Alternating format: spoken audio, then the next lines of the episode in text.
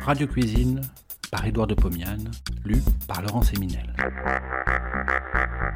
De 1923 à 1929, Édouard de Pomian présente, tous les vendredis soirs sur Radio Paris, ce qui fut sans doute la première émission culinaire radiophonique. Cela s'appelait Radio Cuisine. Près d'un siècle plus tard, nous donnons à réentendre ces quelques 200 chroniques qui firent la joie des auditeurs de l'époque. Cette semaine, le faisandage du gibier. La caille se mange au bout du fusil. La bécasse se mange lorsque la pourriture lui fait perdre la tête. Ce sont là des propos de chasseurs et les lois gastronomiques décrétées par ces derniers.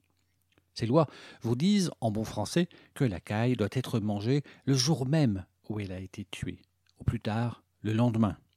Quant à la bécasse, on doit la suspendre par le bec et attendre une certaine décomposition de ses chairs, suffisante pour permettre à la tête de se détacher du cou.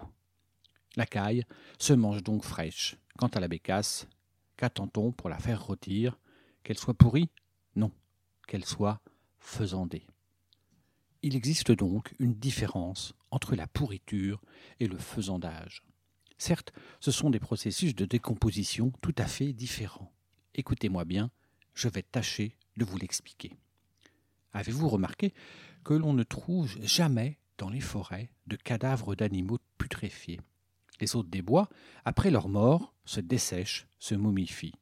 Avant l'arrivée de cette consistance, les tissus de ces animaux ne dégagent jamais l'odeur pestilentielle de cadavres d'animaux domestiques, c'est-à-dire tissus putréfiés. Qu'est-ce donc que la putréfaction? C'est l'envahissement de certaines substances périssables, la viande par exemple, par des microbes que les bactériologistes classent parmi les anaérobies, c'est-à-dire parmi les microbes qui vivent à l'abri de l'air. Le corollaire direct de cet envahissement est la décomposition chimique de cette viande. Il se forme alors des produits d'odeur repoussante, dont certains sont de véritables poisons pour l'individu qui viendrait à les absorber. Ces microbes, anaérobies, pullulent partout où se trouve la matière albuminoïde en décomposition. Tout ce qui touche l'homme, la civilisation, est souillé par ces microbes. Lorsqu'un mouton, un canard, un porc meurent, leurs tissus sont envahis par deux sortes de micro-organismes. Premièrement, par les microbes qui vivaient dans l'intestin, Deuxièmement, par les microbes anaérobies de la putréfaction. Rapidement, les cadavres se décomposent. Il faut s'en débarrasser au plus vite. Au contraire, dans les bois, les microbes de la putréfaction sont sinon absents, du moins très rares. Lorsqu'un lièvre meurt, tué par un ou deux plombs, ces tissus sont envahis par les microbes de l'intestin qui pullulent beaucoup plus rapidement que les rares anaérobies venus du dehors. Ces microbes intestinaux décomposent les chairs en ne donnant naissance à aucun produit malodorant ou toxique. Les muscles du lièvre, sous sa peau intacte, se dessèchent partiellement, acquièrent une odeur agréable, celle du faisandage. Le gibier tué proprement ne se putréfie donc pas, il se faisande. Les produits du faisandage ne sont pas toxiques. Mais si le lièvre, tué à bout portant a été délabré, si le lièvre a été vidé avec des mains souillées par des microbes anaérobies, il se putréfiera, tout comme le cadavre d'un mouton ou d'un canard. Alors, il deviendra toxique pour ceux qui le mangent. Il faut donc éviter de toucher au gibier une fois tué. Il faut le suspendre à l'air, à l'abri des mouches, et attendre le faisandage. Mais que faire lorsqu'il s'agit d'un gros animal? Tel qu'un chevreuil qui a été dépecé. On sait qu'on ne peut le consommer de suite, puisque la venaison, pour être tendre, doit subir une certaine maturation. Que faire? Il faut conserver la viande de chevreuil, la laisser rassir, en la mettant dans les conditions défavorables à sa putréfaction.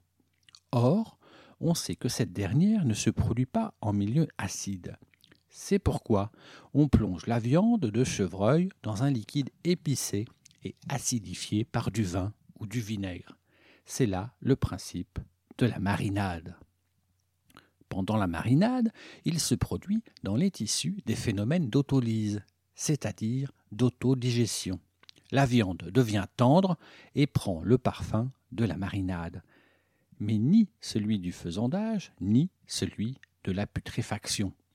En résumé, n'ayez jamais peur de consommer un gibier faisandé lorsque l'opération du faisandage s'est déroulée devant vous, lorsque vous avez vu que la pièce de gibier n'a pas été délabrée, ni par le fusil, ni par la main de l'homme.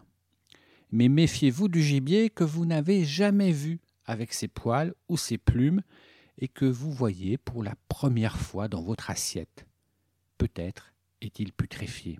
Alors, il est très dangereux.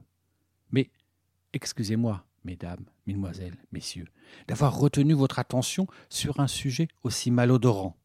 Je vous promets, pour ma prochaine chronique, de vous initier à la confection d'un plat dont les charmes gastronomiques feront pardonner mes conseils bactériologiques. Bon appétit et à la semaine prochaine.